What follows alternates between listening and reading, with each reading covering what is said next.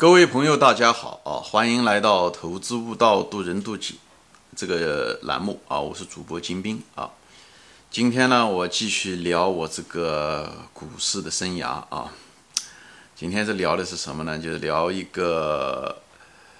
价值投资的一个我做的第一个算是所谓的价值投资的一个股票吧啊啊，实际上是一个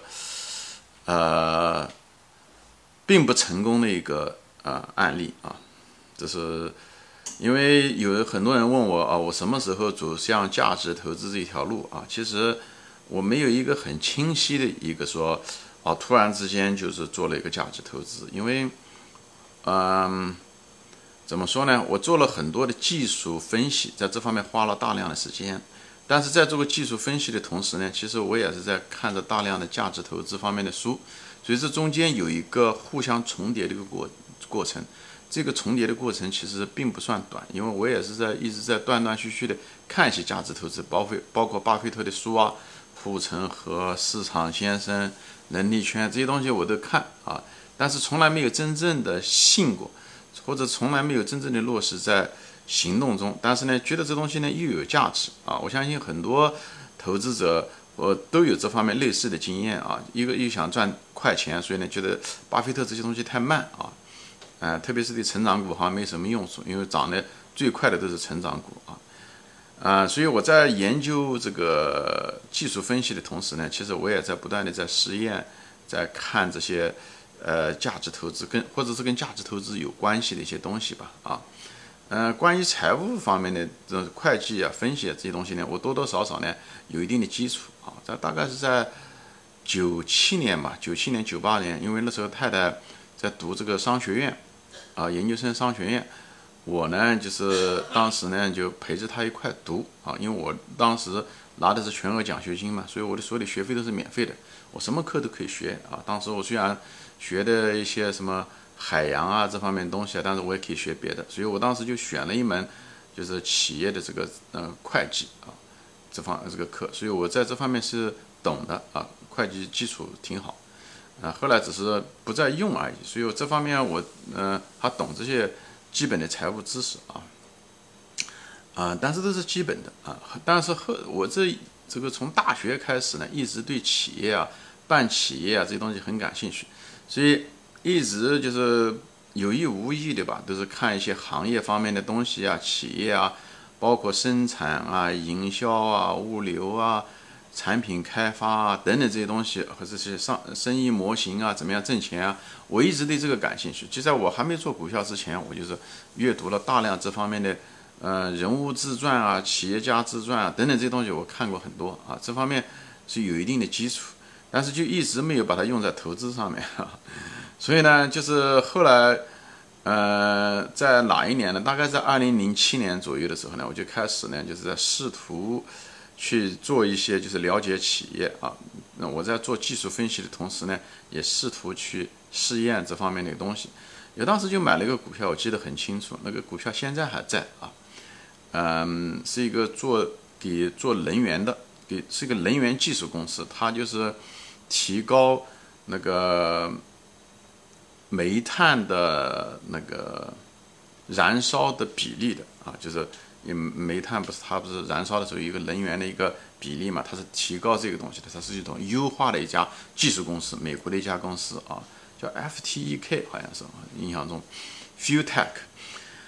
啊，以后买下了这家，这当时呢就觉得这个股票便宜，觉得就像像巴菲特的，因为当时也想学巴菲特那套方法嘛，就所谓的烟蒂股，哎，觉得它营业收入也不错，市盈率也不错，毛利率也不错啊，就是这样子的一种情况。所以呢，就觉得哎很便宜，后来就买下来了。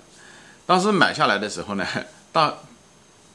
价钱其实并不便宜，从绝对价格来上，那当时从市盈率啊各个方面还是觉得不错的，就买下来。没想到这个公司这个股票买了以后就一直跌啊，从二十块钱一直跌跌到最后，曾经跌到过一块多钱的啊，中间跌到过三块多钱、一块多钱，就一直跌。嗯，这个就是典型的一个价值陷阱啊！从我当时买的时候，好像十几块钱买的啊，一直跌到最后都变成一一两块钱是这样子的。嗯，幸亏我当时就是因为也做技术啊，就是短期嗯，所以呢，经常抢一些跌下来以后抢一些反弹，加一些仓，以后涨上去又把它卖掉，就这样的。所以总体上来，我那个资金损失了一半啊，而不是那种从十四块钱变成一块五毛钱，跌了百分之九十那个样子，还没有那个样子，就是就通过一些技术吧，强反弹，总算是挽回那部分啊。那么当时为什么这个股票不行呢？其实主要的就是它并不是个垃圾股，它最主要的是这个煤炭是一个夕阳产业啊。从二零零七年以后，其实国家多多少少因为污染的问题啊，其实一直在做这些事情。虽然国家不断的在开发，嗯，以后国家一直需要能源，所以呢，但是整体它实际上是渐渐的是走向了后面，特别是最近这十年，就渐渐走向天然气啊等等这方面，所以这方面需求越来越少。同时呢，又想增加这个。煤炭的利用率，所以这个这种企业就是一点烟蒂股，就是就说白了，它是一种，就是我别的节目中托说过的，就是价值陷阱。就当时你看的时候，它市盈率各个方面你觉得还挺便宜的啊，价格。但是它每年因为它在一个夕阳行业中，所以它的那个营业收入呢就不断的在减少，所以它的利润呢就跌的会更厉害，因为它有些固定成本、厂房啊这些东西都还在。它最主要一方面是这个，它的顾客的对象是夕阳产业。它本身并不是个夕阳产业，因为它只是一个技术公司。它主要是它的顾客是一个夕阳产业，所以它的营业收入在减少，这是一方面。第二方面呢，是因为它那个技术呢，说白了也被中国呢某些公司呢，嗯，通过各种方式把它弄走了，所以呢，也是造成了给产给它产生了一个非常大的一个竞争者，否则它也不会跌得那么快，因为它那个技术还是相当不错的。所以这地方又是有个教训，就是任何一家公司啊。他如果技术能够被别人轻易啊一一举的偷走，他那个技术都不是护城河。我认为任何一个东西被能够被别人复制的东西，无论是资金的优势，还是品牌的优势，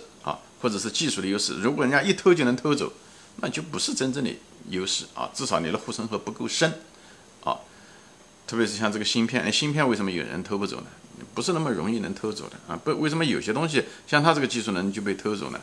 那就说明你这个护城河是不够深。所以当时我也不是特别懂，总觉得便宜就买了，就是因为这两种因素，一个就是技术，它的护城河在失去啊，不是被正正当的商业行为失去。但是不管正当的也好，不正当的也好，最后的结果你都是你的护城河失去了，那说明你这种企业还是不应该去买。还有个另外一个方面，那它是夕阳产业。所以就导致了这种价值陷阱，以后就是整个的，就是做就是失败了。虽然当时我的技术不错啊，我讲过的，我的这个强反弹的技术，我可以很快的可以判断出一个股票的一个短期的一个比较低的一个点，这是我技术上的优势，但是也没有什么用处。所以这地方就是一个非常大的一个教训，就是人的选择很重要。当你选错了股。你只是把它做对，比方我的技术分析很好啊，我的这方面能力很强啊，我可以在很强在很低的点可以买入啊，可以给抢个反弹，以后把它卖掉，这样这种东西呢也无济于事。所以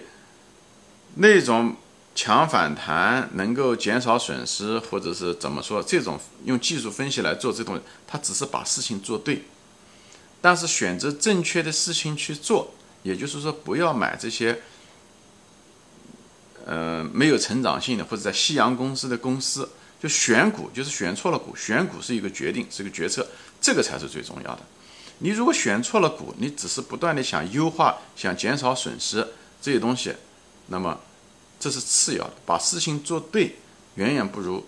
选这个正确的事情去做重要。在大量的节目中也说过，这在投资中也是一模一样的。所以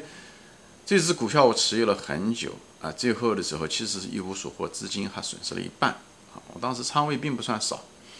所以总觉得这个公司会起来，有可能因为它的嗯技术挺好的，不差啊。但是很很可惜，就处于夕阳西下的，它的顾客属于夕阳西下的这个产业，所以这个东西既让我损失了资金，而且也让我